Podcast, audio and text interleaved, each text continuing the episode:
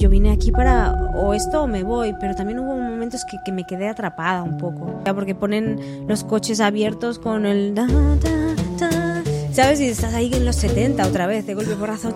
No hay como un espíritu de voy a descubrir cosas nuevas y dejarme perder en la ciudad. O sea, uno se siente muy poco valorado. La industria necesita emuladores de eso para llenar las, las salas con menos capacidad. Ahora es muy difícil tener comunidad artística aquí. Hola, ¿qué tal? Un día más, bienvenidos a Universo Nueva York.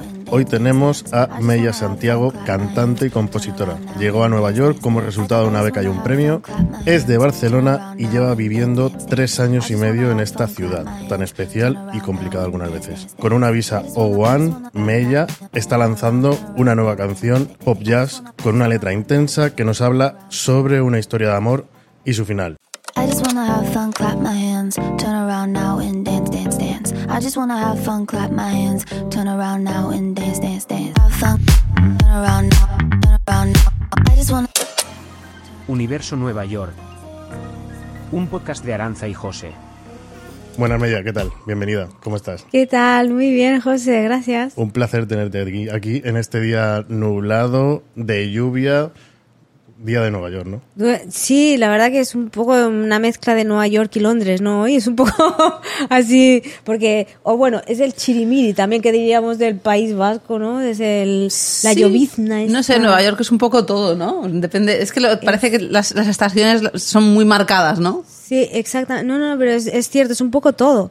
Porque hay como una mezcolanza de, por- de un día que hace mucho frío, el otro que hace calor, el otro que nu- nunca sabes. Porque me acuerdo cuando estuve en Holanda, que he estado un par de veces, ¿no? Y sí que el, el clima cambia, pero es como muy radical. Aquí quizás no es tan radical porque más o menos en un día pues tienes un día de lluvia, el otro a calor, el- pero, pero sí que es verdad que un de un día al otro pu- puedes tener un día tropical y otro día de, de yo qué sé, Hace ¿sabes? tres días estaba la gente en bikini tomando el sol en Exacto, Central Park. e- Exacto, que quizás no cambia de una manera tan, no sé, tan, tan, tan rara como en Holanda, que es muy, pero, pero, pero tela también, ¿no? Como diría de unido, ¿eh? que catalana, diría de unido, porque, hostia, un día estás con manga larga y el otro día estás que, que Sí. te mueres de calor. Época de ir disfrazados, ¿no? De ir con Sí, 15 capas. Sí, sí, nos, sí. Nosotros nos conocimos, bueno, nos, nos conocimos, nos vimos el día de la presentación de Edu Díaz de su producción de teatro. Exacto. Y aparte creo que hace... Y llovía también. Llovía. Ah, es verdad. Que, que creo que ibais a tomar algo o algo y al final dijimos, nosotros vamos para casa que estará la perrita muerta de miedo con los truenos. Sí, sí, sí, sí. y hace razón. poco nos vimos eh, viendo Eurovisión. Eurovisión, tío. Que, ¿Cómo está mandado? No quedamos muy bien, no quedamos muy bien. No queda muy bien, pero igualmente me encantó la, la ganadora. A mí me encantó. Sí, ¿no? Sí, esa canción me gustó mucho y la cantante también me gustó. Sí, la verdad que estuve contenta. Digo, bueno, pero al menos, ¿sabes? Porque, porque eh, muchos concursos a veces pienso, joder, no, no sé, que yo estaría como que le daría el premio a esta persona y no. Y no, pues esta vez la verdad que sí, sí estuve muy de acuerdo. Porque era una propuesta bonita, con gusto, eh, pero no, no súper convencional tampoco. Evidentemente es Eurovisión y hay unos estándares, pero, pero sí me gustó mucho, la verdad. Hay veces que gana como más eh, o la política o favoritismos por otros aspectos. Sí, Como que te, exacto. te dio la sensación que ganó el... El talento. El talento. El talento, la propuesta me gustaba, eh, musical, me gustaba la propuesta de escena también, me recordaba un poco al rollo de Tina Turner en Mad Max, Mm. ¿sabes? Con una cosa así futurista, no sé qué.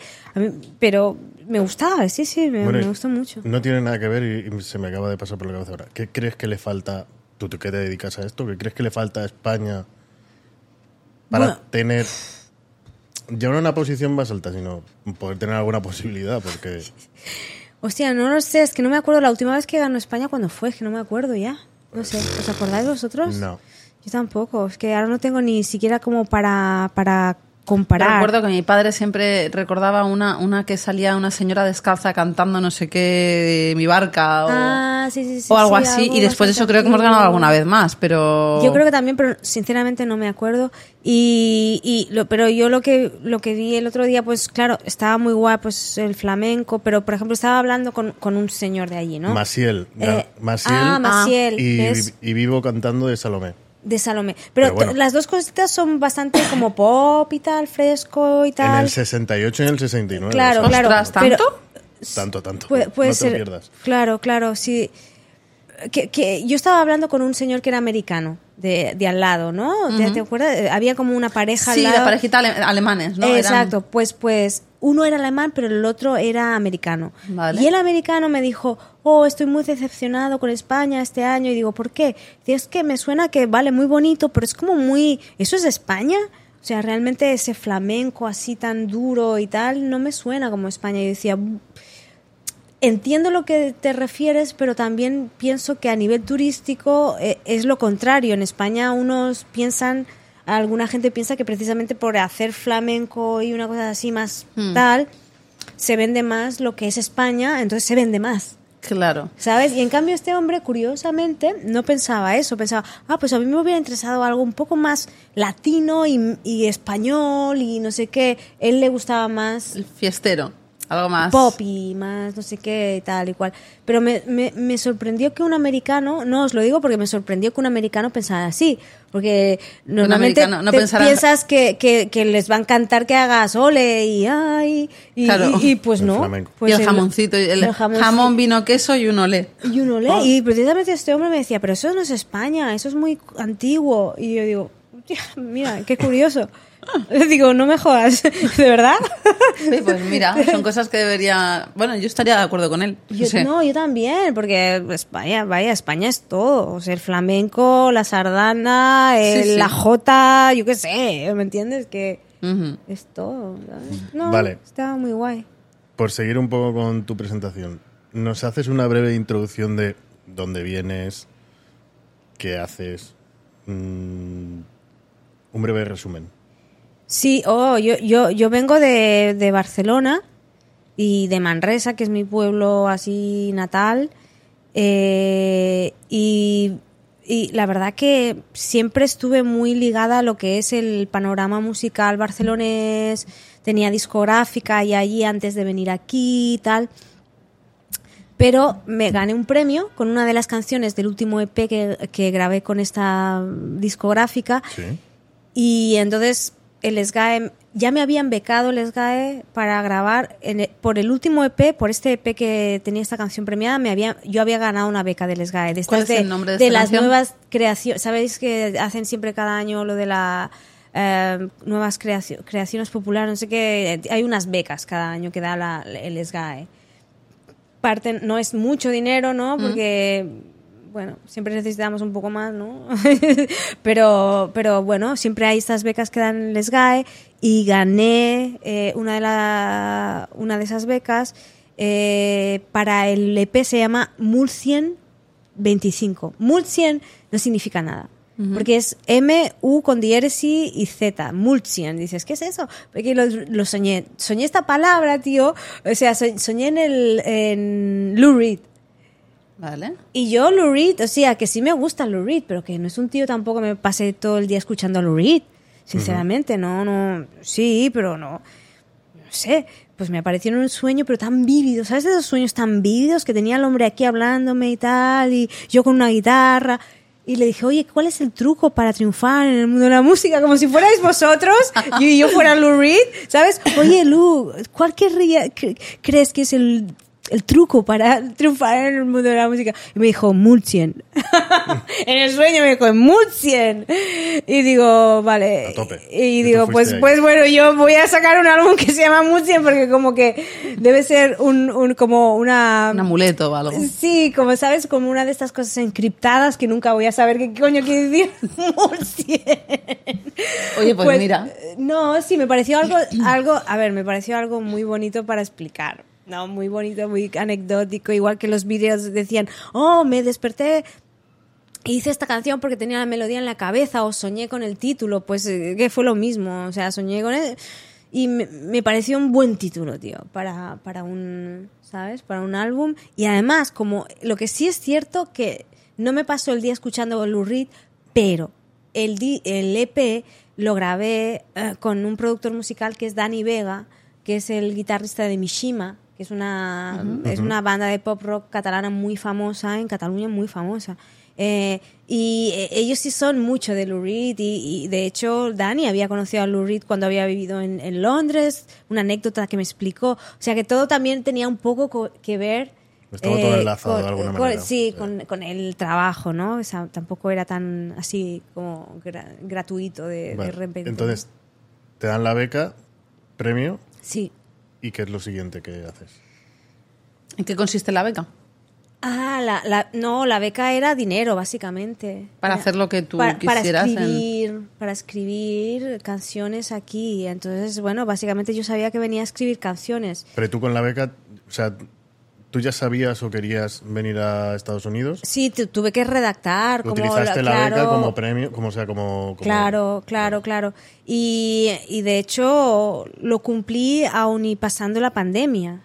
Porque claro, entonces empezó la pandemia al cabo de poquito, un año, una Sí. cosa así. Que tú y- viniste en el 19. 18. El 19, entonces 19. al cabo de muy poquito ya empezó la pandemia, pero aún y así yo, yo, yo seguí grabando cuando parecía como ridículo, ¿no? Porque mucha gente paró de escribir y tal, pero yo me sentía como en plan, a ver, yo vine aquí para o esto o me voy, pero también hubo momentos que, que me quedé atrapada un poco, porque estuve dudando entre me voy, no me voy, tampoco era tan así, ¿no? Estuve como me voy, no me voy y tal, pero me quedé atrapada y ahí ya cuando me quedé atrapada y tenía un novio, que de eso va la canción que he sacado ahora.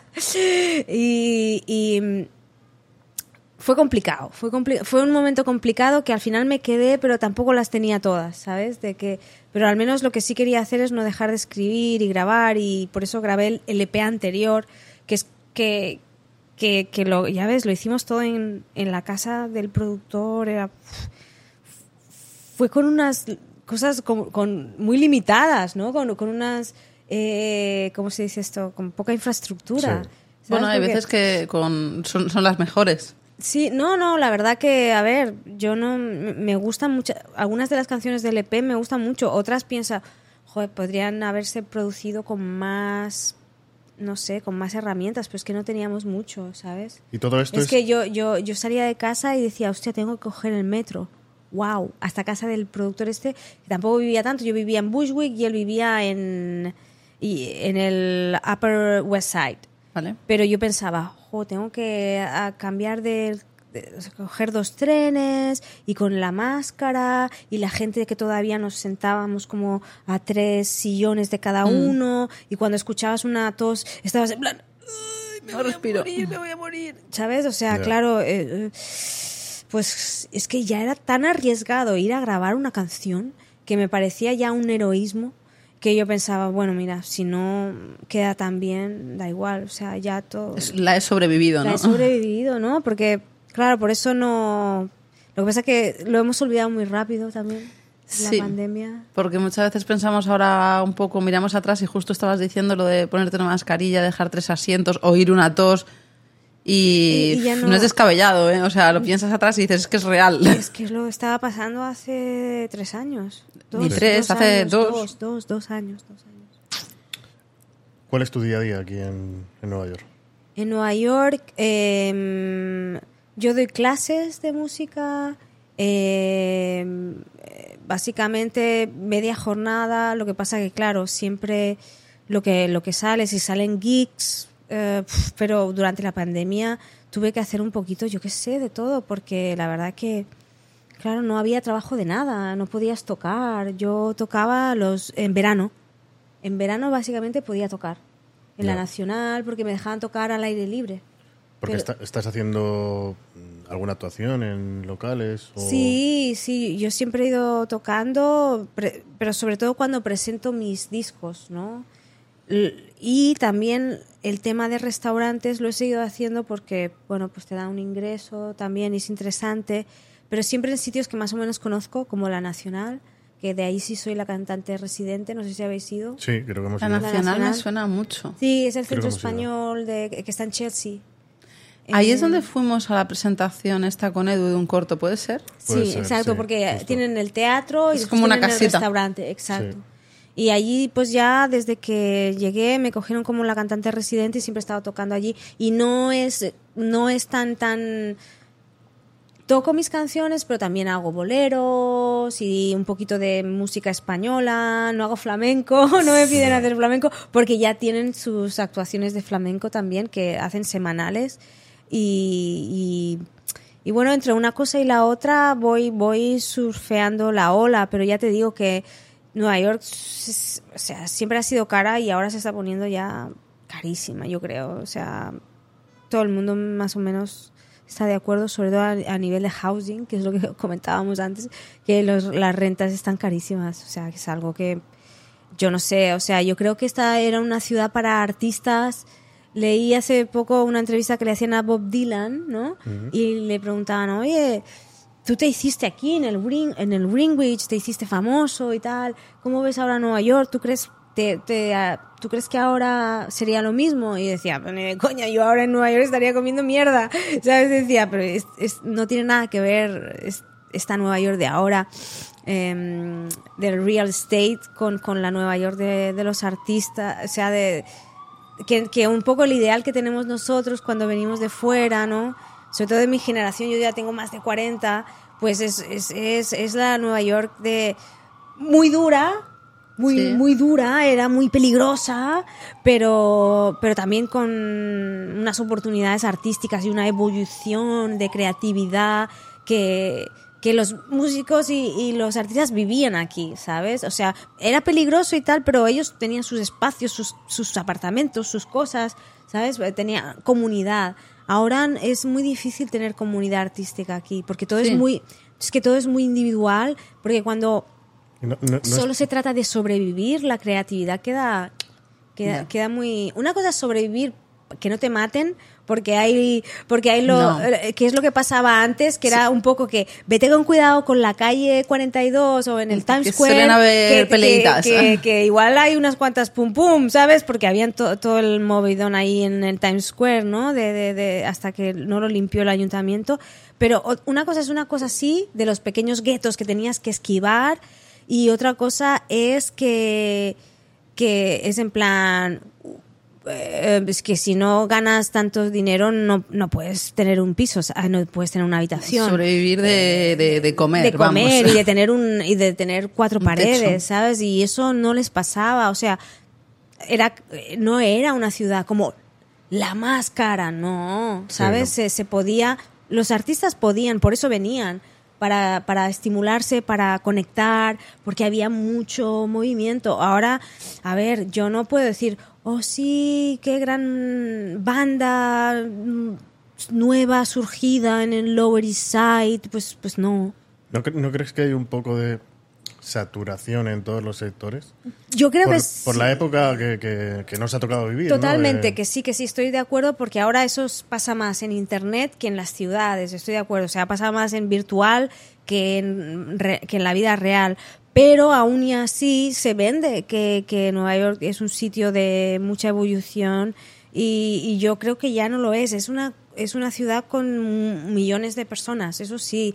Y por lo tanto, muchas oportunidades de conectar, ¿no? Porque muchas Sí. más que, que otra ciudad sin tanta gente.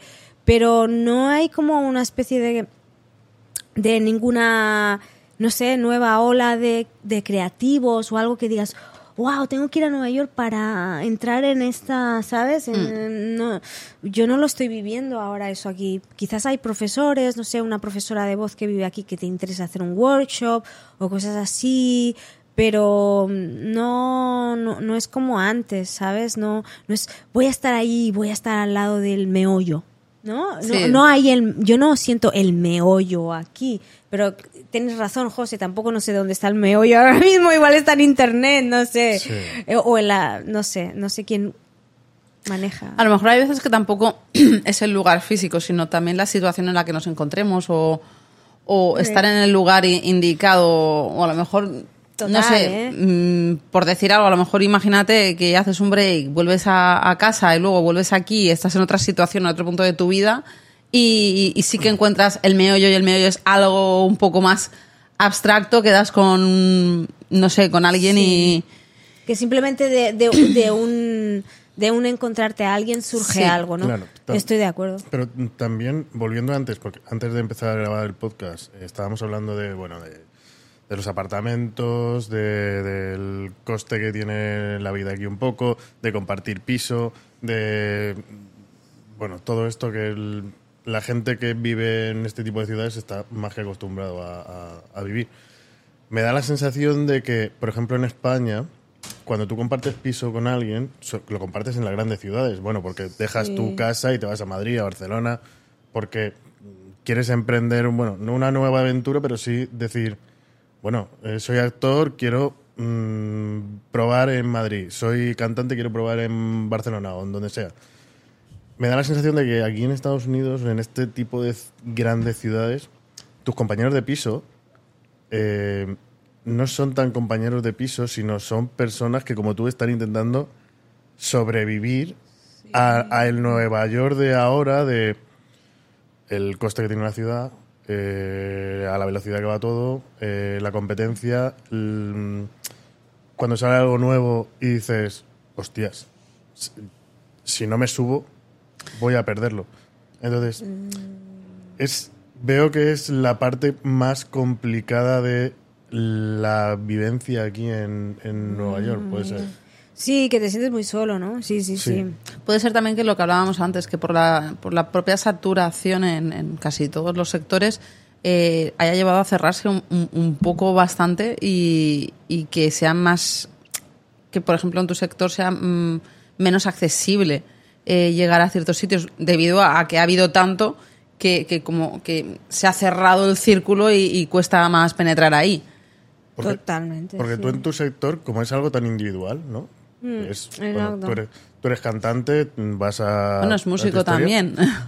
Sí, pero bueno, pero como es algo tan individual, ¿no crees que ahí ves compañerismo o Mm, vale. ves que la gente comparte o no? La gente va a su movida y... No sé, pero que yendo un poco a lo que ella decía antes, sí que es cierto, es verdad, que cuando yo llegué a Nueva York quizás eh, tenía ya esta percepción de Nueva York como un poco de que, ¿dónde está el meollo? Pero no tanto, es verdad. Pero no era tanto por venir, sino porque no había pasado la pandemia, ¿eh? También. Entonces, cuando sí que llegué, yo veía alguno, no sé, como algo, intuía algo de meollo en algunos sitios, ¿sabes? Decía, oh, pero aquí mira, en este sitio, hostia, están poniendo esta música que parece que Mm. está cogiendo como dimensión, ¿no? Esto parece como una nueva ola de algo, ¿no?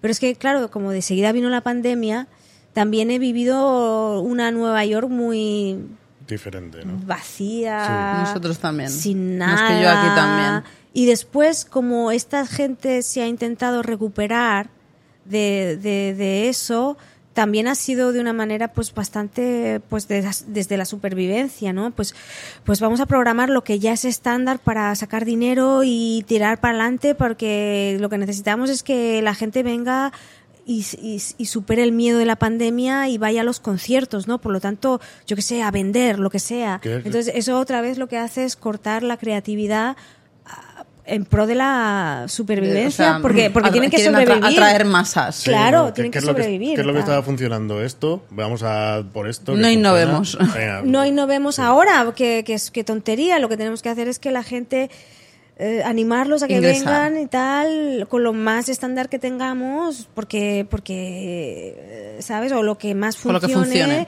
porque jo, lo importante ahora es llenar un poco, claro, recuperarse. Entonces, es que todo ha pasado a través de eso. Por eso digo que tienes razón también, que eso no significa que de aquí dos o tres años Nueva York no vuelva a un momento súper como dorado y bonito, ¿eh? Pero cuando ahora creo que está un poco en un momento también, ¿sabes? Recuperándose de la pandemia, no sé qué, con la supervivencia, todo el mundo quejándose, guau, está carísimo todo y no sé qué, y la gente va a los conciertos, pero solo de los que me gustan más o los Sí. que están ahí todo el rato, dun, dun, dun. No hay como un espíritu de voy a descubrir cosas nuevas y dejarme perder en la ciudad. También Y- quizá por la situación económica. Exacto. Porque mm, cuando uno está no paga, cuando uno no paga 5.000 o 4.000 dólares de alquiler, a lo mejor tiene un poquito más de, de bolsillo para decir, mira, pues me voy a gastar en ir a ver este concierto que no sé si me Que va a gustar. No sé, pero, pero lo voy a probar porque puedo, ¿no? Claro. Sí, por eso yo creo que sí, que todo es una esa raíz de, de, de todo de todo lo que ha pasado. Entonces, claro, también tengo que reconocer que yo he llegado aquí en un momento, momento. delicado, delicado. Sí. Entonces, después de este tramo de conversación que hemos tenido, a un nuevo artista eh, le dirías que Nueva York sigue siendo la ciudad de las oportunidades. Es una ciudad que te ofrece oportunidades, eso sin duda, ¿eh? porque yo, mira, la gente que he conocido aquí nunca lo hubiera conocido en Barcelona. O sea, he trabajado con Nital Shure, eh, que ganó el. Aparte que es un singer-songwriter increíble el tío, o sea, un musicazo increíble, pero que aparte que ganó un Grammy con la canción de Santana, una canción de Santana Smooth que yo escuchaba cuando tenía, no sé, 20 años, 20 años tenía, no sé. Pues se hizo súper famosa y que con, con Maxwell, después ahora ha estado trabajando con Morris, que ha trabajado 20 años con Prince, con Elsten, que no sé cuántos también hits ha hecho para, para pop stars de esos latinos, o sea, que son gente que yo no podría acceder en, en- en Barcelona ni que quisiera, simplemente porque no están allí, ¿sabes? Porque, claro, aquí en Nueva York, ni que sea de paso, la gente pasa o tiene contactos o ha vivido en algún momento de su existencia todos estos que han tenido acceso a... O sea, que vienes con un proyecto claro o con una idea clara en la cabeza de, mira, voy a hacer esto, eh, quiero llegar hasta aquí, o Sí, no, claro, tienes que venir, hom- hombre, lo que sí, claro, tienes que venir con las ganas de trabajar mucho. Nueva York no es una ciudad para jugar. No, tienes que venir con, la, con las ganas de trabajar mucho y de estar con- constantemente atento a la gente, porque si vas a conocer a alguien no va a ser solo en plan, hola, ¿qué tal? No va a ser en plan, yo canto, yo tengo esto, de- a, a trabajar, o sea, y estás trabajando. A no son- venderte. claro, no son contactos en plan, "Ah, hola, ¿qué tal? Qué guay. No, no, vas a trabajar, estás trabajando, estás, estás explicando qué, cuál es tu proyecto, si lo quieren escuchar, que te apetecería colaborar. Y eh, eso puede ser pues el principio de un proyecto conjunto o no, ¿sabes? Pero sí tienes que estar pues haciendo ese trabajo, que es un trabajo también, ¿no? Y- y Yo como- cuando salía a, a- sobre todo al principio, que iba a muchas jams y tal, pues salía a cantar y después conocer a gente y después, eh, ¿sabes? Que hacer red y que me conocieran y tal. Y, y eso, bueno, es cansado, no es que salgas yupi, salgo es- es- esta noche y mañana también y yupi, no hombre. Es, Eso es lo que se ve, ¿no? Es cansado. Quizá- Quizás desde fuera se ve como, pero no, eh, simplemente porque la cosa, el contexto sea nocturno no significa que, que sea yuppie, sino que sales por la noche porque es cuando se dan estos conciertos, es cuando está la música mayormente, entonces sales y, y tú estás ahí trabajando para, que, para darte a conocer y más si vienes de fuera, que tienes que hacerlo y duro. Porque no. complicado. eh, tienes que ser, sí. muy Y como das con esta gente que, que comentabas antes, que había estado con, con el grupo de Prince y todo Sí. eso, ¿cómo, ¿cómo se da el caso de coincidir con, con estas Exacto, personalidades? eh, exacto. Pues mira, eh, lo, lo de Ital fue en un concierto que estaba yo. Es, es, un, es un music venue, es una sala de conciertos donde yo estaba de cantante residente cada mes. Nublu, que están en Lower East Side, que cuando yo llegué era súper efervescente. Es de ¿Cómo esos llama? sitios Nublu, Me suena. eh, sí, es, es- en cuanto a lo que es vanguardia, es muy famoso. Y cuando llegué, pues ahí eh, yo notaba la efervescencia esta de la que hablábamos antes, ¿no? De, lo del meollo, y decía, este sitio es genial. Y tuve la suerte de que, de que siempre me estuvieron programando. Y en un concierto que no era mío, porque era después de un concierto que yo había hecho, porque tienen varias salas. En la sala de arriba yo fui abajo a ver lo que había en, el otro, en la otra sala y estaba ahí tal. Y ahí empezamos a hablar, a raíz de eso, de un concierto mío. Morris fue a través de un manager que vive en UK, pero que eh, yo conocí porque estaba trabajando con el productor este que trabajaba durante la pa- pandemia, que se llama eh, Kelsey Warren, Black Emoji, su proyecto se llama Black Emoji. Y a él lo conocí también por Nublu, porque él era también una banda que programaban en Nublu, a mí también. Y, y un día haciendo uno- unos extras que hicimos para un, para un programa de televisión, porque yo como soy actriz, pues a veces también hago cosas de interpretación, de extras y cositas y papeles secundarios, cosas así, eh, que ahora también estuve haciendo un corto este otoño, eh, pues eh, estábamos haciendo un extra para, para, un, para un programa de televisión americano y, y yo le dije, oye, yo a ti te he visto como en un cartel de Nublu, ¿no? Y dice, ay, yo también. Y dice, hostia, oh, eh, entonces, hostia, sí, claro, pam, pam. Y empezamos a hablar y, y ahí empezó pues también nuestra colaboración. De esa colaboración sale el manager, de ese manager sale Morris, el que trabajó 20 años con Prince. Eh, es todo como, ¿sabes? Lo que Eh, hablábamos de la inversión, en, la inversión de energía en, en- en hacer networking, en... y en trabajar, imagínate, y eso además salió de un trabajo de actriz que simplemente estaba haciendo pues para cuando no tengo una cosa, tengo otra, saber si salen cosas de extra, de lo que sea, de commercials, también a veces de cosas de modelo que me han hecho de pelo, de, de, de cosas de, para, para anuncios. Lo cojo, lo que sea, pues, eh, y, y de donde no piensas salen cosas, ¿sabes? O sea, pero claro, tienes que estar muy duro porque si es lo que tú dices, aquí hay mucha gente que, que, que está aplicando siempre para todo, para, para... ¿Qué es lo más raro que has hecho como trabajo aquí en Nueva York? Pues yo creo que lo del modelo de pelo, ahora que lo decías, lo más raro que he hecho, tío. Me cogieron y me han cogido varias veces para modelar con pelo. No sé, voy allí, me coge un peluquero y hace sus historias y yo encantada. Me pagan bien y no sé, está, está guay, pero nunca me había imaginado que eso podría ser... Parte de tu income. Has deja- has No, porque aquí te pagan bien y, y te lo tratan como, como una cosa grande, ¿sabes? Yo, yo, yo sí lo había visto alguna vez en Barcelona, pero como una cosa en plan de, de una peluquería que ponía un póster. ¿Sabes? Sí. En plan, se necesita una modelo, pero no sé qué, que parecía una cosa más como de... Sí, o, para, o porque van a dar un curso. Eh, Sí, pero con un una cosa muy anecdótica de en plan, va, me van a pagar, no sé, mil pesetas en el momento de aquellos, o yo qué sé, me parecían... Pero es que aquí no, aquí te coge Oribe y te hacen ahí como, Una ¿sabes? producción. Una producción y después te hacen las fotos y te cuelgan ahí en el Instagram y es como, wow. ¿Has dejado pasar alguna oportunidad aquí en Nueva York? Pasar No. alguna oportunidad. De trabajo, que digas, "Pff, ¿qué he hecho? Hostia, yo creo que no. Creo que no. Se ha subido a todos los trenes. Yo, yo creo Sí. que sí, yo creo toda que la yo- yo- pinta. no, yo creo que sí, eh, que el- hasta lo del pelo, que lo, le dije que sí, imagínate, que lo del pelo estuve un poco en plan. ¿Qué me vas a hacer? ¿Me vas a No, rapar? porque además he pensado las dos veces que he ido, pensaba, hostia, a ver qué me van a hacer, pero después siempre encantada, ¿no?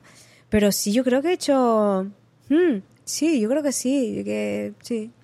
Vale, después de tres años, tres años y medio que llevas aquí, bueno, entiendo, ¿has estado solo en una zona viviendo? No, has estado en Bushwick, has- estás en Harlem, eh, te has ido moviendo porque, bueno, esta ciudad te, Se llama, mueve. te llama a moverte, ¿no? De, Total, de- total. De, de un barrio a otro, ¿no?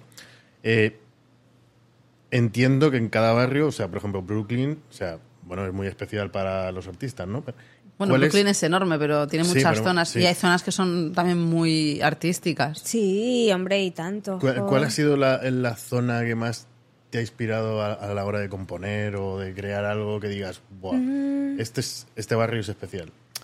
Sabiendo que, bueno, que a lo mejor ya no estamos en la época de mm, que hablábamos antes de, bueno, cuando estaban esos grupos, de esas zonas tan concretas. Wow, es, es difícil, ¿eh? Pero yo diría que Harlem. Harlem es el que más me ha inspirado. Pero igual también por unos gustos míos también musicales. Y a mí siempre me, ha gustado muchísimo más la música afroamericana que, yo qué sé, que otras músicas, no sé. Y claro, y allí te pasas todo el día, desde que sales a la calle, escuchando los hits de soul y R&B de toda la vida, pero, pero literal, o sea, porque ponen los coches abiertos con el da, da, da, ¿sabes? Y estás ahí en los 70 otra vez, de golpe porrazo, da, da, da, y yo, wow, y, y eso es cada día, o sea que claro, es, es muy guay, para mí es muy guay porque es la música que me gusta más, entonces yo creo que es la que... Es, es el barrio que más, más me ha inspirado. Donde sin- más cómoda te has sentido. duda. Sí, porque además hay también una conexión muy fuerte con la música. ¿Sabes? En Harlem Sí. todavía hay una conexión súper real con la música. Y yo creo que en los otros sitios es como más, hasta en el Lower East Side, que hay tantísima music venues, Rockwood y Blue Blue y Drum y no sé qué, y está lleno de, de music venues, pero tiene un poquito de ese gustillo un poco caspis- casposillo de turístico, Sí. ¿sabes? Y entonces no, no me acaba de, no Lo sé. típico como aquí el... No sé si sigue todavía, el Birland. Sí, el Berlin, sí. Rollo para, para, por y para el turista. para turista. Y, y claro que es lo que pasa. Y todo lo que es Greenwich y lo que solía ser, pues eso, lo- las zonas estas de Bob Dylan y yo que sé, o, o- o el Berlin y el Blue Note y todo esto, em, yo creo que ahora tienen más que ver con el turismo que con, que con una comunidad así de jazzística. Lo que sí hay más comunidad jazzística es en Brooklyn. En Brooklyn sí todavía hay ciertos sectores, cierto- ciertos barrios y hay Barbés. Barbés es un sitio muy todavía eminentemente de de, de, de, de jazzmen y es, es muy auténtico. eh, y hay varios bares así que el Lunático, Lunático también es otro bar muy pequeñito, sí, también, pero muy auténtico también. En, en Brooklyn hay algunas zonas que también todavía mantienen eso. Brooklyn no lo conozco, pero has dicho Harlem y se me ha venido a la mente. Luego ya lo, lo comentaremos, pero creo que nuestra mejor experiencia en cuanto a música A jazz. eh, la vivimos en Harlem en un sitio de comidas de takeaway y fue súper y fue en Harlem y Es que no, no, es que es que fue es- como de la nada algo súper ¿qué? No, y es que aparte yo en Harlem eh, también he ido, o sea, he tenido la suerte de poder ir a, a, mm, a iglesias donde hacen el gospel, o sea, de estas iglesias que no te dejan entrar si no eres de la comunidad, pero yo tenía suerte porque tenía amigos que me, me- enchufaban. Y hostia, y ahí también yo he aprendido un montón escuchando estos grupos de gospel. Hay iglesias donde no puedes entrar si no eres de vaya, no lo sabía. No te dejan. Hay algunas que te dejan un rato, el rato del turista, ¿sabes? Y te tienes que ir. Pero bueno, yo tenía como a un par de amigos, un amigo que tenía su madre, entonces íbamos como un poco En familia. en familia.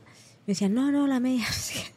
Pero yo estaba en plan, hombre, tío, si me lleváis, porque aparte que, que no es por ser creyente o no, porque también es otra manera de entender a Dios y otra, es otra manera de entender las, la, el Evangelio, la, es otra manera. No tiene nada que ver con lo que nosotros hemos o sea, no tiene que ver, no tiene nada que ver con una misa, digamos, en España. Cero, cero. Entonces es, es otra historia, ¿no? Es depende del, del, del, del preacher. Y es algo como parece. Bueno, yo estuve en una que nos recomendó Edu, pero igual, en pandemia, cosa que era un poco enrarecida y demás. sí. Y sí que notas un poco más como de cercanía. Es como. No, no, es que sí, sí, es que es muy... eh, eh, y, eh, y que aparte es que depende mucho del preacher, del, del sacerdote o del predicador, porque realmente depende de su individualidad, de cómo conecte él con... Cada, cada uno tiene su su visión y su lectura y eso me gusta porque es como que les da bastante creatividad, le- les ofrece bastante creatividad a la hora de la lectura que ellos le quieran dar.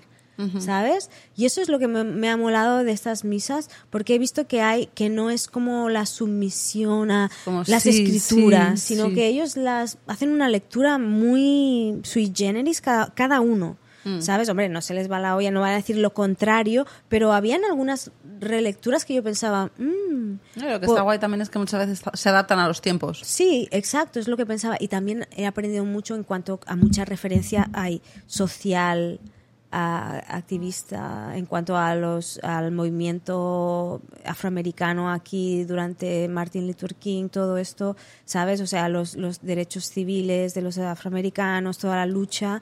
Eso aprendí mucho, porque claro, las misas hay una parte que son políticas Mm. en que sí, están hablando de Dios y tal, pero te meten ahí, porque nosotros hemos sido una comunidad, y es la verdad, y vas aprendiendo y dices, wow. Y entonces te ponen la música, como para reafirmar Reforzar. más, reafirmar más eh, el sufrimiento, pero como darle una catarsis, ¿no? La, el- es la, la música para ellos es la catarsis y, y- y de, de- de una opresión muy grande y de, y de y sinceramente es una cuestión que yo en España desconocía totalmente toda la desigualdad que sigue abriendo a nivel racial aquí en Estados Unidos. Yo creo que no tiene nadie ni idea, ni no sé chicos vosotros, pero ni el 20% de lo que pasa aquí. Que en España te vas enterando, ah, sí, no sé qué, ah, sí, no sé qué, pero hasta que no llegas aquí dices, hostia, qué mal viven los afroamericanos aquí, qué mal la viven todavía y cuando te vas como ahora que estuve visitando Memphis o Nashville o, las, o el sur, más el sur, qué mal la pasan, qué mal los tratan todavía y no les gusta nada. Muchos blancos no les gusta nada a los negros pero así de, de- de- así de claro, ¿sabes? Y me parece una, o sea, sí me parece un gran, una gran fracaso por parte de esta so- sociedad que lleven tantos años luchando con eso y no hayan podido evolucionar todavía. Ya, es algo. bueno, En España yo creo que no nos llega. No nos No- llega, no nos llega. Bueno, y Nueva York es una burbuja en Estados Unidos. Y, y- y Nueva York es una burbuja, exactamente. Y yo, eh, el tema es que yo, como he trabajado muchísimo con, con muchos afroamericanos, ¿sabes? Pues al final, y he tenido tantos amigos, creo que, que más afroamericanos que, eh, lo que, que latinos.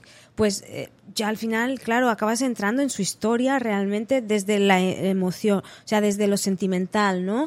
Y, y, y acabas entendiendo y dices, hostia, qué duro qué duro lo que les ha pasado, tío. Que la.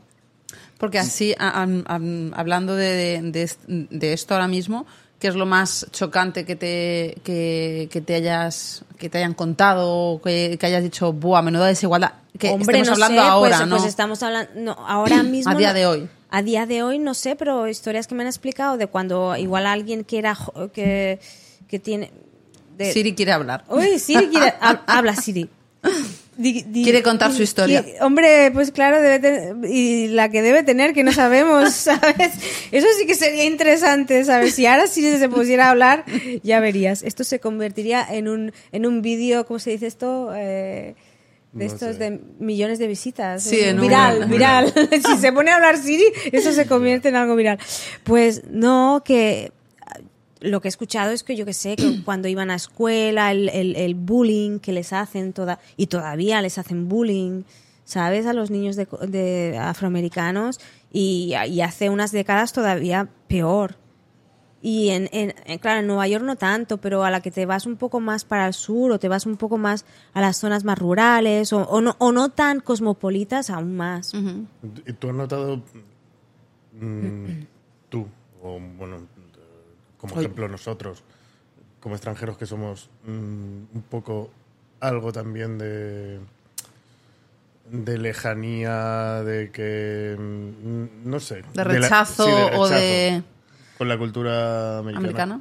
Sí, yo, yo diría que, que un poco mm, como que somos españoles, es como un plan más europeo, entonces como más guay, pero sí que hay un punto de que hay veces que, primero que, nos, no sa- que, me, han, que me dicen que soy latina y no, Sí. no saben... lo- pero otras veces que también es simplemente, aparte de desconocimiento, que yo lo puedo entender, pero... eh, Sí, un poco de soberbia, pero bueno, eso yo creo que también depende de las personas, ¿no? Mm, No quiero generalizar, pero sí, a veces te encuentras de todo, como en plan, ay, perdón, es que no te he entendido por el acento, o ay, sí, em, sí, unas cosas, algunas cosas snob sí que me las he escuchado algunas veces, pero como todo, no es, no, no quiero generalizar porque no es no, no es como puede decir con el housing que puede decir positivamente esto se puede generalizar esto es un drama.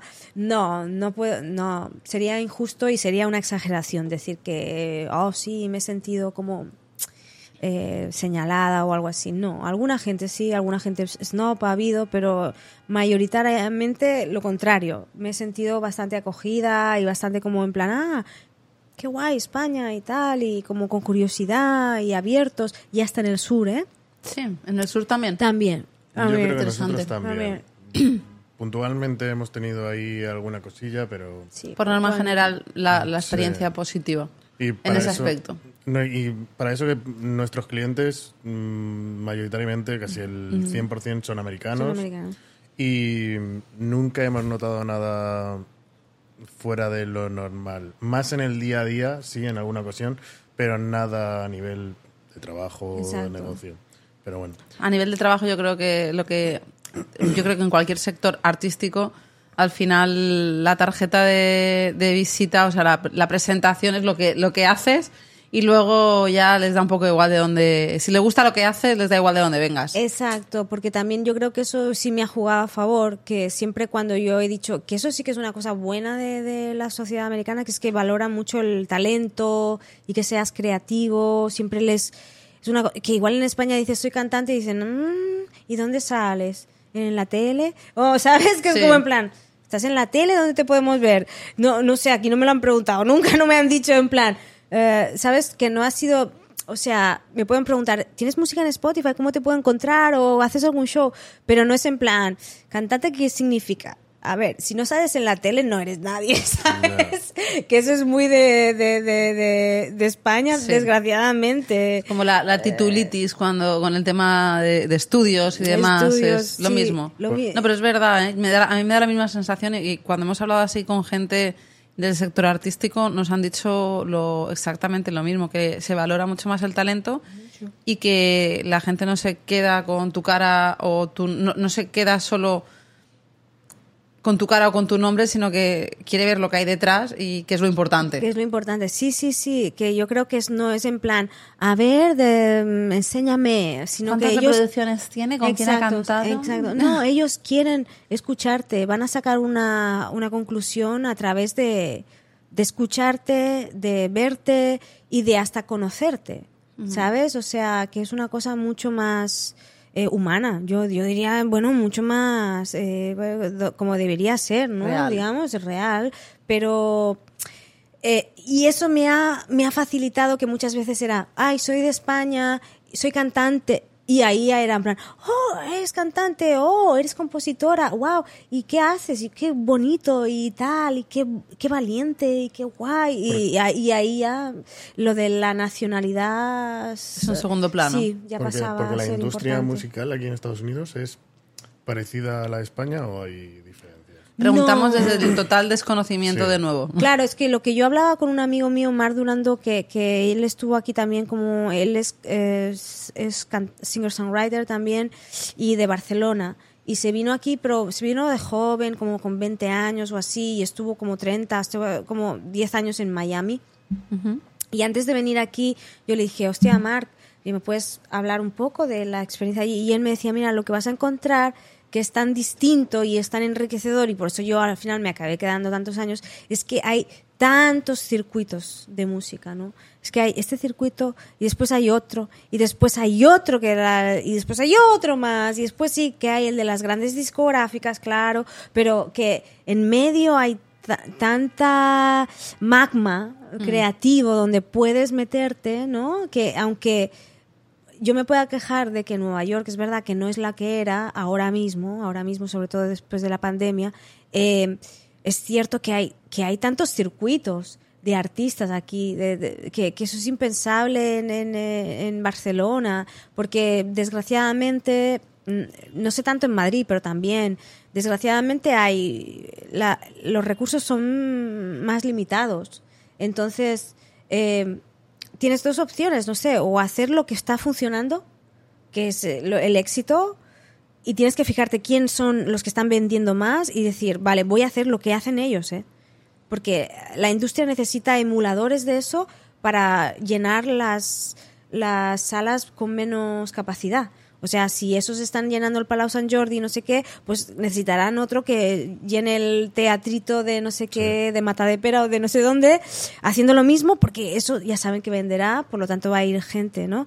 O haces eso o te vas a una cosa más política, de no sé de pero eso lo tienes que hacer ya por convicción no vas a hacer política por sin convicción pero me refiero que eso es otra otra otro camino en el que puedes encontrar bastantes seguidores y audiencia pero eso es- te, te tiene que salir vaya digo yo desde la honestidad desde Claro. la honestidad y, y si no entre medio no pues hay cosas muy bonitas y interesantes, pero no pueden hacer nada, básicamente. Están como muy frustrados, rollo en plan, yo tengo esta cosa y a mí me gusta esto, esto, pero no nadie me hace caso.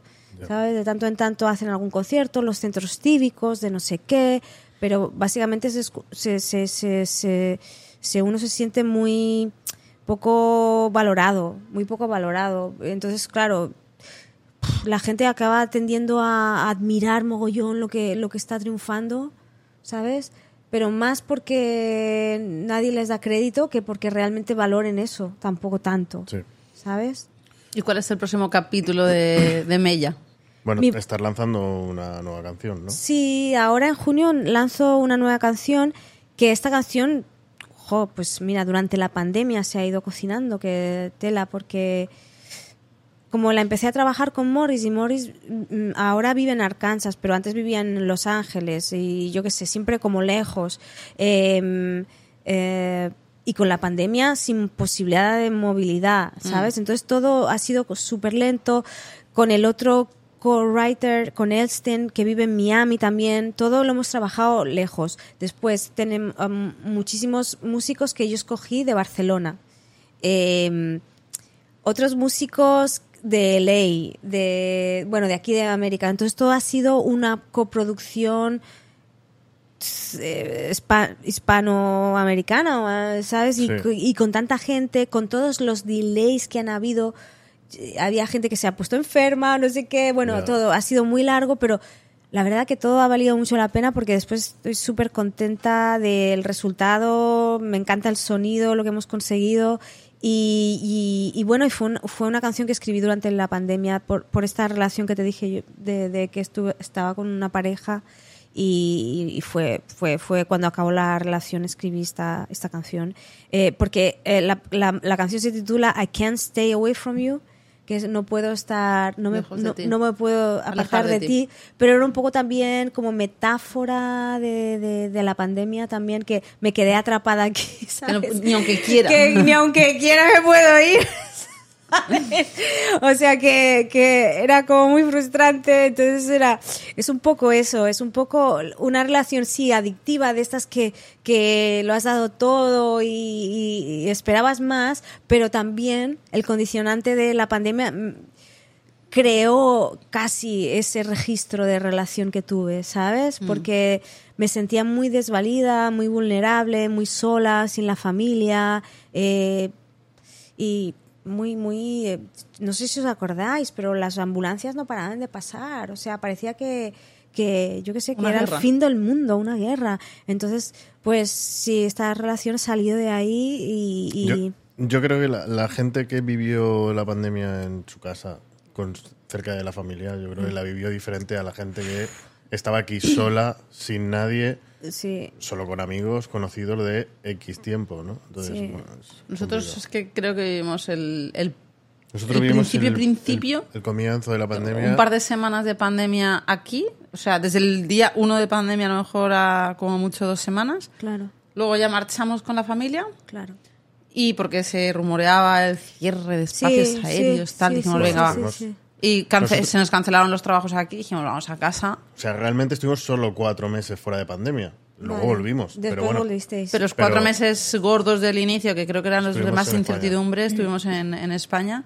Y luego a la vuelta sí que mm, vivimos aquí la pandemia, pero creo que no vivimos esa parte tan dura No. Es de- que del tenéis que- inicio. claro, es que tené- mira, es que yo esto Sí. tampoco ya, ya lo expliqué en- porque me hicieron una entrevista en La Vanguardia y todo esto, pero, pero es que pasó una cosa y es que mi madre cogió el, el virus eh, justo a finales de marzo, cuando al principio. se, está, se estaba cerrando. Ya, ya, se está, ya se había cerrado la... O sea, El 11 de marzo cerraron, porque fue cuando llegamos aquí y llegamos y anunciaron. exacto. y pues, tú no podías volver, y no, no, porque si no, no podías entrar. Exacto. Y, y mi madre cogió el virus y la, y la metieron en, en intubación. Y, mm, y claro, yo estaba aquí, digo, bueno, se va a morir mi madre, estoy aquí más sola que la una. Y, y yo qué sé, al final todo fue bien, al final fue un milagro, de verdad. Pasó de, de estar en la intubación a, a- pues a urgencia, o sea, a cuidados intensivos y al final fue muy lento, muy lento, muy lento el proceso, pero al final se curó y se recuperó mi, mam- mi madre, pero imagínate que me llegara yo a pensar, voy a, voy a estar aquí, mi madre se va a morir y, y yo igual también, ¿sabes? Y, y todos separados sin poder... eh, Es, que era- terrible, es- ¿sabes? pero es que era la realidad, o sea, es que era, es que era es que pasó es así. que este pasó así y entonces yo no podía dormir no podía comer o sea estaba llorando todo el día tenías que decidir entre, es lo que decía José, sí, sí, puedo volver a mi casa a España, pero luego no tengo posibilidad. No, pero yo no podía, puedo ni, volver no aquí. podía ni ver a mi madre tampoco. Claro, porque mi al madre. hospital no podías verla tampoco. No, no podía. O sea, me estaban diciendo cuando ve, además me estaban diciendo cuando vuelvas es que vas a tener que esperarte como tres semanas en algún sitio de España antes de poder ir a tu casa, por para asegurarte de que tú no tienes el virus, ¿sabes? Era todo muy chungo. O sea, que era como no puedo hacer nada, era, era una frustración muy bestia. Entonces, eh, no sé, estaba con este chico, me, y claro, y yo creo que sí que ahí se creó como una dependencia también fuerte de, de- de que lo único lo que tenías yo para agarrarte. Era lo único.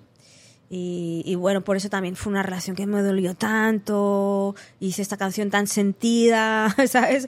Porque es como un poco. Yo normalmente no tengo resentimiento y tal, pero claro, es que fue una cosa muy Intensa. muy intensa. Entonces, no es una canción resentida al final, ¿no? Porque siempre prevalece el alma de uno, ¿no? Y entonces yo soy una persona bastante. Soy limpia, ¿sabes? Pero sí se nota como que, wow, la chica, la chica lo puso todo, tío. ¿Sabes? Y tú eres un huevón. pero bueno, pero pobre hombre también, yo creo que, que ahora me llevo bien y somos amigos, ¿eh? Pero claro, es que él también estaba en un momento fatal. O sea, estaba sin trabajo. Es que claro, era Bueno, pandemia la historia de la vida. sin trabajo, con una hija, no sé qué, intentando llevar adelante también una carrera artística, uff, una movida también.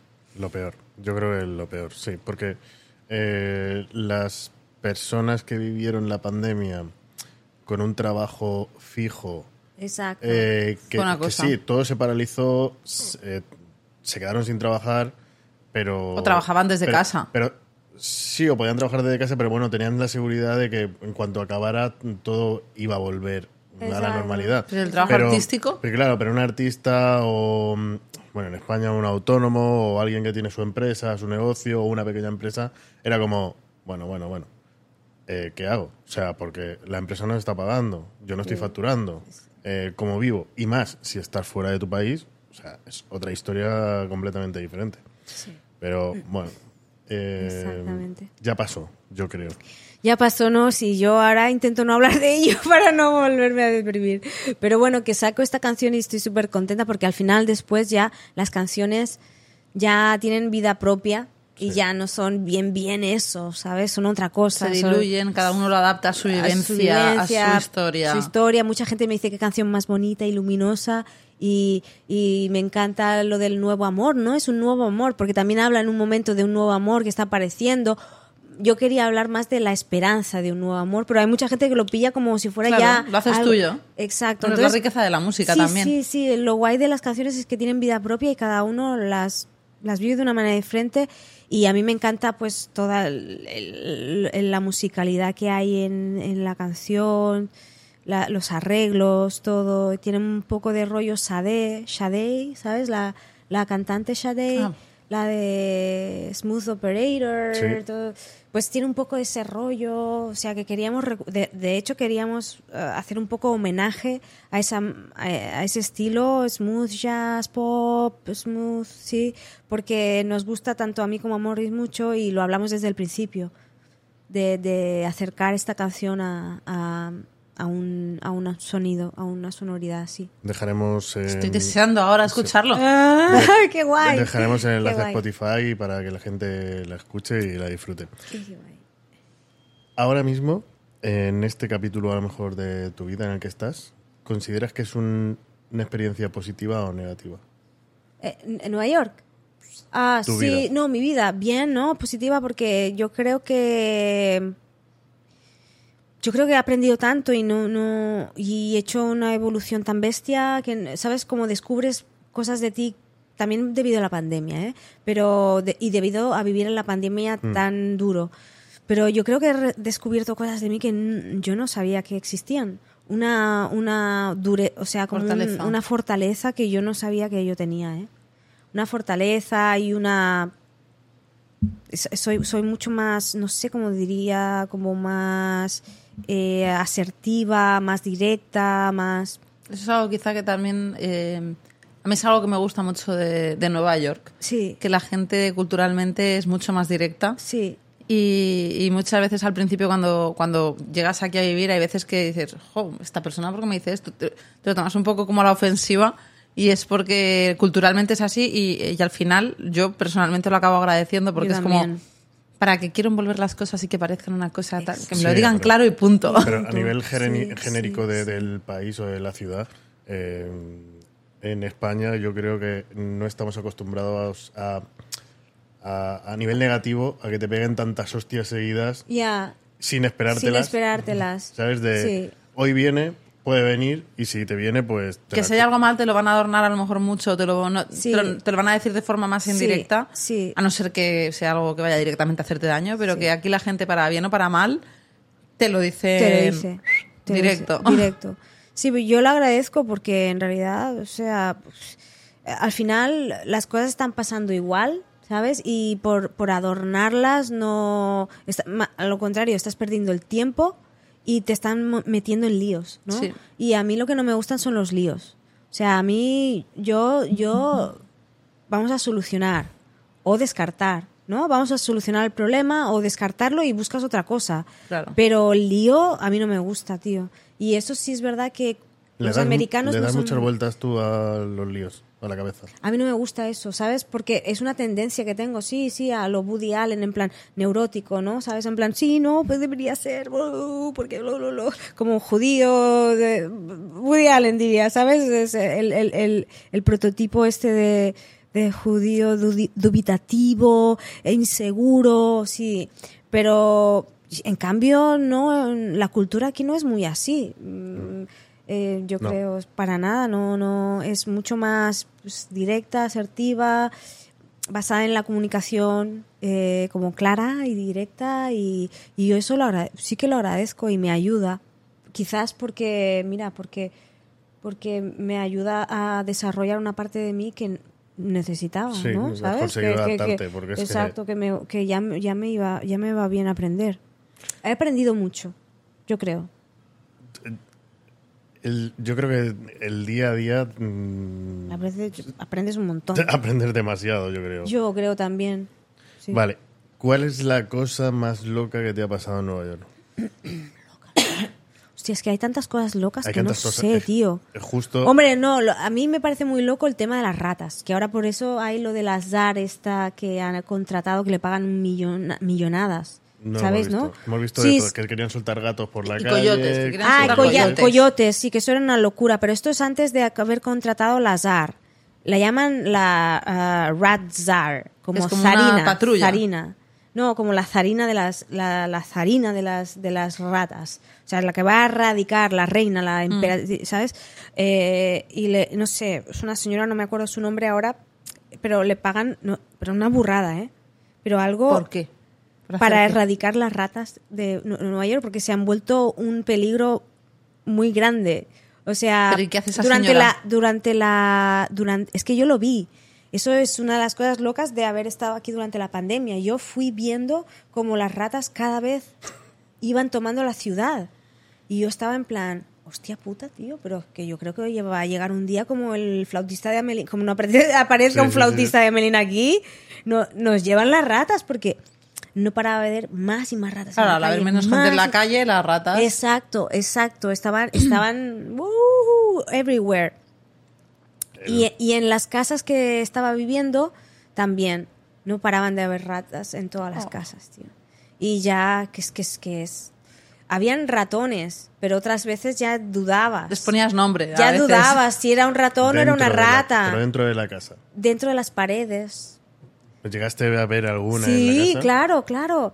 Es que llegué a ver y, y- y yo lo que llegué a ver son ratones grandes, pero yo diría que alguno de esos ratones grandes era una ratita pequeña, ¿sabes? O sea, yo lo llegué a ver eh, y, y- y no son sitios para nada como Como donde te imaginarías ¿Dónde una te imaginarías eso? Que, no, que, eso- que son pisos bonitos y tal, pero ya sabes que muchos pisos son antiguos aquí y aunque sean bonitos y estén bien y no haya mierda ni nada, porque claro, esto lo explicas en España y dicen, ¿qué? ¿De- que ¿Dónde vivías? ¿Vivías en una tienda tirada en la calle? Y dices, que no, joder, ¿sabes? Es que, es que, es que lo he visto en sitios que son ¡mua! de bonitos, ¿sabes? Pues no, porque en las paredes eh, hay agujeritos, en los pequeños agujeritos los ratones pasan. Y una rata puede pasar por una...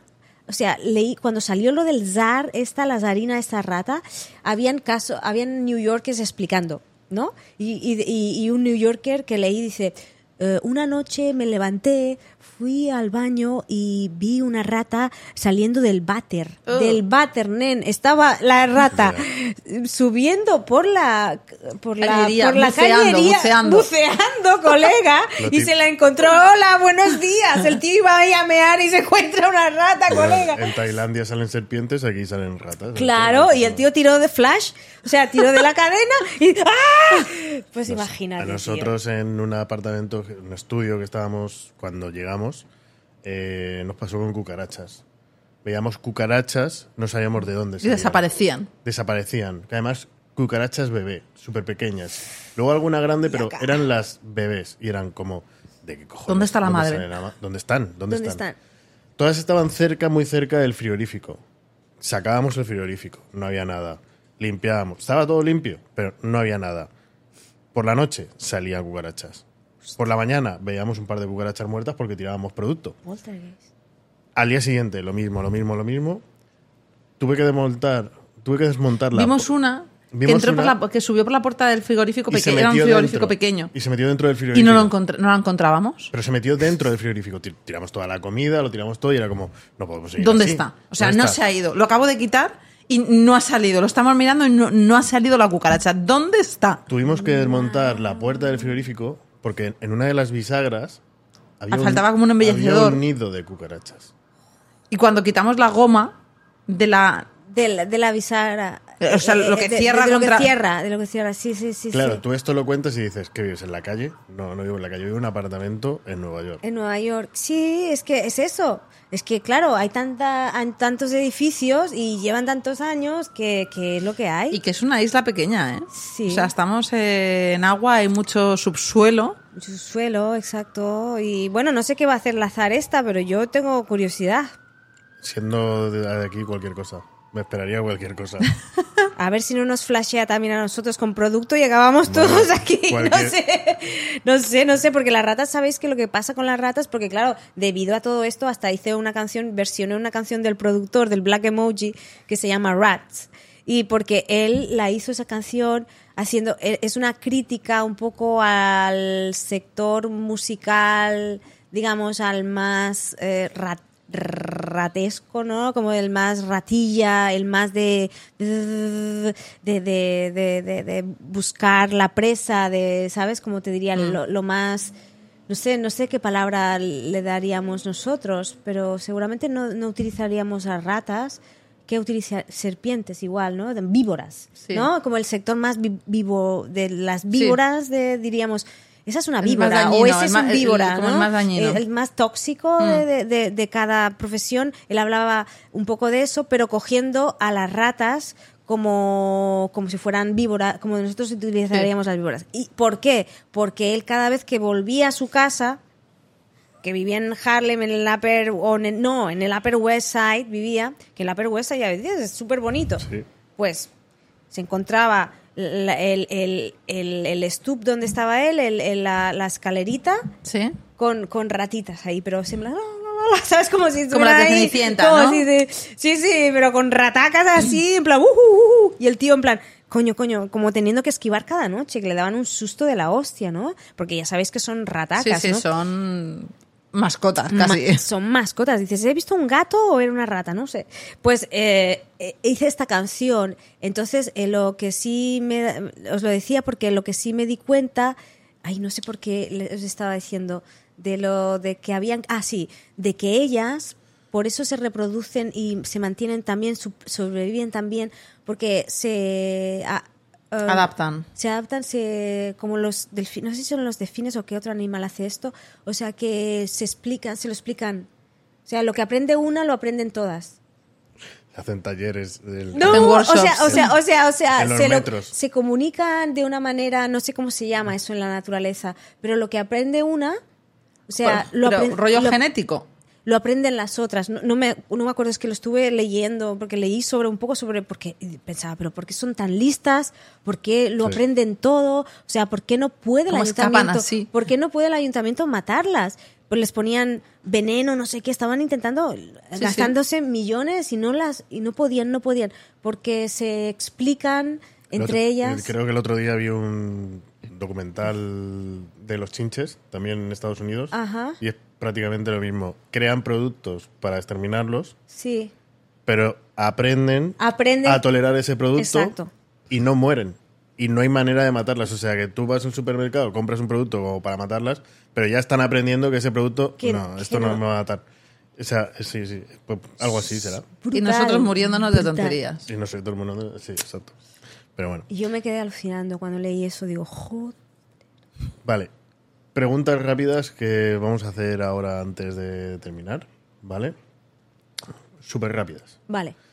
Eh, teniendo en cuenta el nivel de consumismo que hay en esta ciudad, ¿qué es lo más caro que has pagado en Nueva York? Más caro. Es que todo me parece tan caro, tío, que no, no, no sé, yo no sabría decirte. Yo seguramente diría que algún Uber de estos que dices, hostia, acabo de pagar 100 pavos para ir de una parte de la ciudad a la otra. Aparte de. Aparte del alquiler de uno de un Sí, apartamento, no, aparte de eso, porque eso ya lo. Ya... ningún capricho, unas zapatillas, algo que digas, Buah, es que lo he visto, es que me lo tengo que comprar. No, ah, mira, las gafas. Las gafas, me parecen una brutalidad lo caras que están las gafas aquí. Me, me gasté como 600 pavos con unas gafas que, que tenía que comprarlas sí o sí de marca porque no se pueden comprar sin marca. O sea, me ¿Cómo que tuve no que no, me tuve que comprar unas, eh, no, no me acuerdo qué son las, la- no, no son Versace, son, no me acuerdo, no me acuerdo, pero es una marca, las tengo en la, mira, las tengo allí. Eh, porque no te las venden, es un negocio. Es un negocio. Tú no puedes ir a una óptica y decir. Quiero una Saflelu. eh, eh, no. No, que quiero una, Unas- una unas óptica en. España tiene marca. Y. Eh, En España Sí. una, una óptica de Aflelu tiene puede tener una Versace o una. Eh, Exacto. Sí, no, no, no, no, no. no puedes Aquí tienes hacer que ir a comprarla a la tienda. la tienda. Y eh, sí, me, me gasté un pastón pues, simplemente por unas gafas. Por eso aquí venden tanto las Reader. ¿Sabes? Que te vas a los CVS y puedes Ah, encontrar esas gafas. sí, sí, sí. Pues, Sí. ¿por qué? Porque, porque hay mucha gente que pasa de gastarse. Eh, Lo que yo me gasté fue nada. con- es que mil, mil y pico por unas gafas. Por unas gafas de para. No sé. Entonces, claro, muchas gentes pues se, se compran las Reader para salir del apuro. Un lugar para comer o cenar que te encante. Ah, para... A mí me gusta mucho la nacional, la verdad. Aunque se come español, pero ya me mola comer español cuando me mola comer español y también me, también me gusta mucho, pues por ejemplo los Shake Shack me gustan mucho. O sea, lo- las hamburguesas estas americanas Están ricas. están súper ricas y me encantan también. Y no, la verdad que restaurantes hay muchos que están súper bien, no sé. am, también me gustan algún...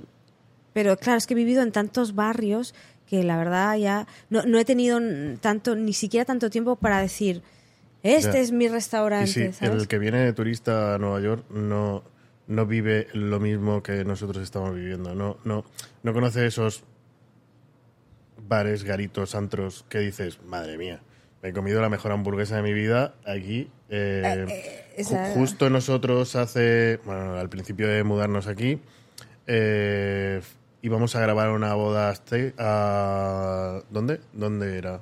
A Roxbury. a Roxbury y de camino íbamos en el coche y vimos El típico diner que paras en carretera. Creo que esa fue la mejor hamburguesa que yo he comido en Nueva El- York. el- y justo guay. hace tres o cuatro días dijimos, pues deberíamos volver otra vez a ese sitio. Es que está a sí. dos horas en coche. Pero, pero- sí, hay, hay un, hay un, por ejemplo, esto no es en Nueva York, fue, fue allí en Arkansas. Oye, esa es una alarma mía. mi- del- de- eh, pues hay un sitio que no me acuerdo cómo se llama, Orange. Ya os lo diré, pero ya vosotros ya en privado, porque es increíble si vais por allí, que se comen unas hamburguesas también americanas tan ricas. Oh, qué rico. Hombre, la verdad que yo sí, una buena hamburguesa me encanta. Bueno, después de, habla- de- de contarnos eh, cuál es tu sitio donde ir a comer o lo que más te gusta, em, ¿Cuál es el peor momento que has pasado aquí en Nueva York? O el peor momento, yo creo que fue durante la pandemia. En general, la pandemia. En la pandemia, sí, yo qué sé. Yo lo que más, yo, yo recuerdo, por ejemplo, el día que, que dijeron la pandemia, o sea, Que le pusieron nombre, que ¿no? le pusieron nombre y tal. Hostia, porque yo iba por la calle pensando, ¿qué coño es esto? Es- es- es- esto? Y, y había un chico que iba por ahí como tosiendo, ya muy bestia. Que y, tú, no sé, y tú dijiste, por favor. en serio, o sea, ¿sabes? Como que, que, ve- que, que te parece que vives en la ciudad de los zombies, ya, y que... Que, Que era una película, Es ¿verdad? que eh, yo creo que la gente no se da cuenta de cómo fue aquí. O sea, entiendo que fue en todo el mundo. Bueno, también en igual. España fue En distinto, depende de dónde estuvieras, porque nosotros somos de un pueblo más pequeñito, pero por ejemplo, a lo mejor en Barcelona, que sí que tienes ya metro y tienes, que es un poco más grande, pero creo que nada comparable con ciudades quizá como pudo ser a lo mejor Claro, Tokio, China o Nueva nosotros, York. O... O sea, si nosotros lo vimos, si estuvimos eh, tres semanas, aunque luego volvimos, eh, tú verías mucho más que nosotros, pero nosotros, Central Park vacío, Times Square vacío, Vacío. las calles vacías, Vacías. No había nadie, o sea, mm, nadie. Nosotros Era tenemos un, un vídeo en Times Square, literalmente creo que habían cinco personas. Sí. Y En era- todo Times Y Square. eran cinco flipados como nosotros que estaban grabando, o sea... Sí, sí, sí, es que no, por eso yo, para, yo- para mí fue lo, lo peor y Ficción. después las colas que habían para ir a comprar. Papel higiénico. Y, y- y yo qué sé, y la paranoia de, de no tocar a nadie. Pues claro, en una ciudad tan masiva fue muy... Sí, la verdad que fue una cosa que... Yo recuerdo haber cogido una, una city bike y fue Y- la paranoia esa de decir, uy, he tocado el manillar, uy, he tocado el freno, uy, dame el gel. Y casi que en vez de echarte las manos era limpiar la bici en gel. En general, no, sí, es que, claro, eh, yo creo que fue la peor ciudad donde vivir una pandemia como la que hemos Era un vivido. sitio, es un sitio muy pequeño para la cantidad de De gente, que vive en que él. vivía- es que- La mayoría de los cantantes o compositores o gente de tu sector que conoces, ¿viven o sobreviven en Nueva York? Mm, ahora mismo yo creo que sobreviven, desgraciadamente.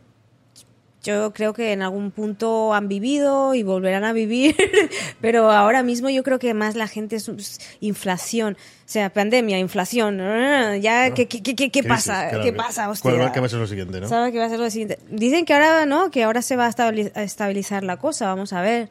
Pero, Ojalá. ¿Para los pobres como nosotros o para los no ricos? lo sé, no lo sé. ¿Cuál, ¿Cuál consideras que sería el sueldo mínimo para poder vivir en Nueva York? Mm, hombre, yo no- de unos 6 mil dólares al mes, digo yo, más o menos. Sí, más o menos. Lugar favorito de Nueva York. Lugar favorito de Nueva York. si viene un familiar, que si viene alguien que quieres mucho, le digas, Tienes que ir ahí. tienes que ir aquí. Bueno, yo donde fui al principio y siempre y me encanta es Central Park, porque a mí me encantan los parques, ¿vale? O sea, todos los parques de, de, de Nueva York me encantan, ¿sabes? Entonces, pero el de Brooklyn también, que a veces tengo blanco como ahora, que ahora no me acuerdo, el de... ¿El de Prospect Park? Prospect. El Prospect Park me encanta. Es precioso, es mucho más natural. Es, tiene muchos más re- recovecos, es Recovecos, más natural, que es más pequeñito. súper Tiene hasta una playa para perros. ¡Qué guay! Hostia, pues creo que sí que lo vi eso. Chiquitita, pero la tiene. Creo que lo vi. es- me encantan. Los parques me encantan. Y aquí, bueno, claro, en Harlem, bueno, hay el, el aquel pequeñito, el que tiene el Edu abajo, que es el Morningside Sí. Park, pero eso es más pequeñito. Pero bueno, todos los parques que hay aquí, yo los disfruto mucho por el tema de- del contraste. ¿Sabes? O sea, que siempre los disfruto mucho. Yo, yo llevaría a Central Park o a Prospect Park y, y también a los museos. El MoMA, el, no sé, el, Gu- el Guggenheim también me encanta. eh, Whitney, no sé. En cuanto a museos, eh, parques, buildings no los veo tanto, pero bueno, pero por ejemplo sí que es una atracción, no sé, ¿no? Bueno, nosotros tampoco somos muy fans de de- todos los de rascacielos. yo tampoco, Una vez pero- vistos. No eres un neoyorquino de verdad hasta que completar la frase. No sé, tío, hasta que no te has comido una rata. No, no, no, no, no, no, no, no, no, gracias a Dios no hace falta comerse una rata, pero tenerlas por ahí cerquita, vaya. Vale, ¿y cuál sería tu sueño eh, a cumplir aquí en Nueva York, en esta ciudad? Yo creo que ya los he cumplido, la verdad, porque no venía con ninguna... Yo venía a componer música, a colaborar con gente y ya lo he hecho. Eh, hombre, lo que me gustaría es ya, o sea, no sé, eh, estar en algún festival grande, eso sí me gustaría, pero eso no depende tanto de una ciudad, sino más de una infraestructura, digamos, musical. Pero sí, eso sí me gustaría. Hostia, pues estar en el festival de Central Park, eh, en algún festival así más grande, eso sí. sí, Porque es a, una a cosa que nivel, me gustaría. a nivel artístico hay alguna ciudad de Estados Unidos que digas, Buah, aparte de Nueva York, Bueno, no, hombre, hay en Los Ángeles, ahora estuve también en Nashville y Memphis, que también hay mucho movimiento. Eh, no hay tanta riqueza, pero hay mucho movimiento también artístico. En Los Ángeles es lo mismo un poco que aquí, por eso, que también es súper caro y todo. Eh, sí, yo creo que estas ciudades se van moviendo. En Miami también hay bastante cosa, bastante movimiento. Y hay una cosa que me he olvidado de decir, Sí, pero, que a mí, amor. pero que a mí, claro, que a mí también me ha gustado mucho, es la experiencia que tuve el año pasado de dirigir este cine, eh, festival de cine español eh, que hice de presentadora, pero porque eh, mi canción fue galardonada por, el, por otro festival de cine independiente americano que estaban trabajando conjuntamente con este festival español. Entonces fue como chulo, ¿no? De que al cabo de unos años estar como en la gestión o, en la- o en- o presentando eh, para un festival que te, te ha, que te premiado ante, anteriormente, ¿no? Entonces eso súper bonito, ¿no? Porque es como un paso de, como yo lo entendí, como de madurez, que eso me encantó y que contaran conmigo. Y también poder tener la suerte de conocer a Edu, que hemos estado hablando de él, y, y- y de, de poder hacer la música para, para su obra de teatro. Fantastic Mr. S. Que eso fue también chulísimo, aprendí un montón, porque claro, yo soy actriz, pero hace mucho que hago estos pinitos siempre de interpretación, pero no ya no hago así como un monólogo o, o una obra, no sé, no hago cosas más de, de anuncios o de, o de cine independiente, cosas así.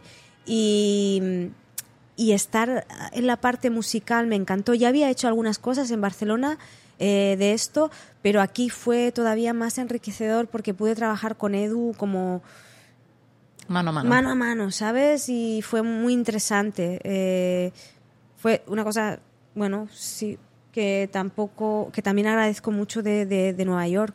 Fue un- mira, esto fue una cosa que nunca se me hubiera ocurrido que pudiera hacer en Nueva York, de componer para una banda sonora Una obra. de, de- de- de una obra de teatro No te- y no- me encantó. ¿No te da la sensación que no, no Nueva York, porque a lo mejor est- estamos centrando en Nueva York porque estamos en Sí, Nueva York, ¿no? sí. Pero que este país te da oportunidades que no pensabas ni que, Ni que existían. ni que pudieras ex- existir en España, ¿no? O sea, Sí. porque nosotros nos hemos encontrado, Profesiones que no sabíamos ni que podían existir. claro.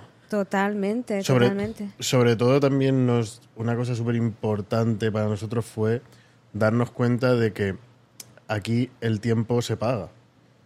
Y eh, cuando quedas con un cliente y le dices, mm, oye, tenemos que tener una reunión o tenemos que tener dos reuniones antes de- del evento, Sí. Y te dice, con una es suficiente, o sea, no puedo tener dos. O incluso contratar con algún cliente vía email, que era como en España. mm, ¿Cómo? Esto tiene que ser scam o algo, porque aquí los clientes necesitan estar tres horas de reunión contigo, Contigo, y, sí, sí, y ver sí, qué es lo que tramas. Sí, y sí, sí, y sí. aquí es, por, mm, dame tu cuenta, te pago, tal, no sé qué. Recibes el pago y es como, ¿qué ha pasado? Si no sé ni qué cara tiene este cliente. Sí, bueno, Y no hace falta, exacto, exacto. Sí, sí. oportunidades que no, no, Que no, no, sí, sí, que no, que no, que no imaginarías, es cierto. La verdad que sí. Pues.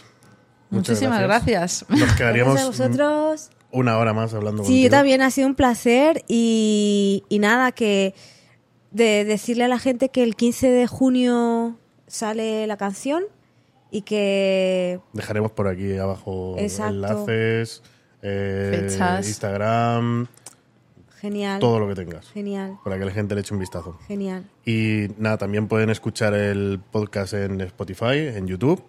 eh, y de nuevo. Y yo lo compartiré también un- un en todas las redes. Y de nuevo un placer tenerte por aquí. Igualmente, chicos. Ahora veremos qué hacemos. Si Exacto. cenamos, Hamburguesa. si nos vamos de fiesta. ¡Hamburguesa! ¡Hamburguesa! Bueno, Un abrazo. Un abrazo. Chao. Chao. I just wanna have fun, clap my hands, turn around now and dance, dance, dance. I just wanna have fun, clap my hands, turn around now and dance, dance, dance. Have fun, turn around now, turn around now. I just wanna. Universo Nueva York. Un podcast de Aranza y José.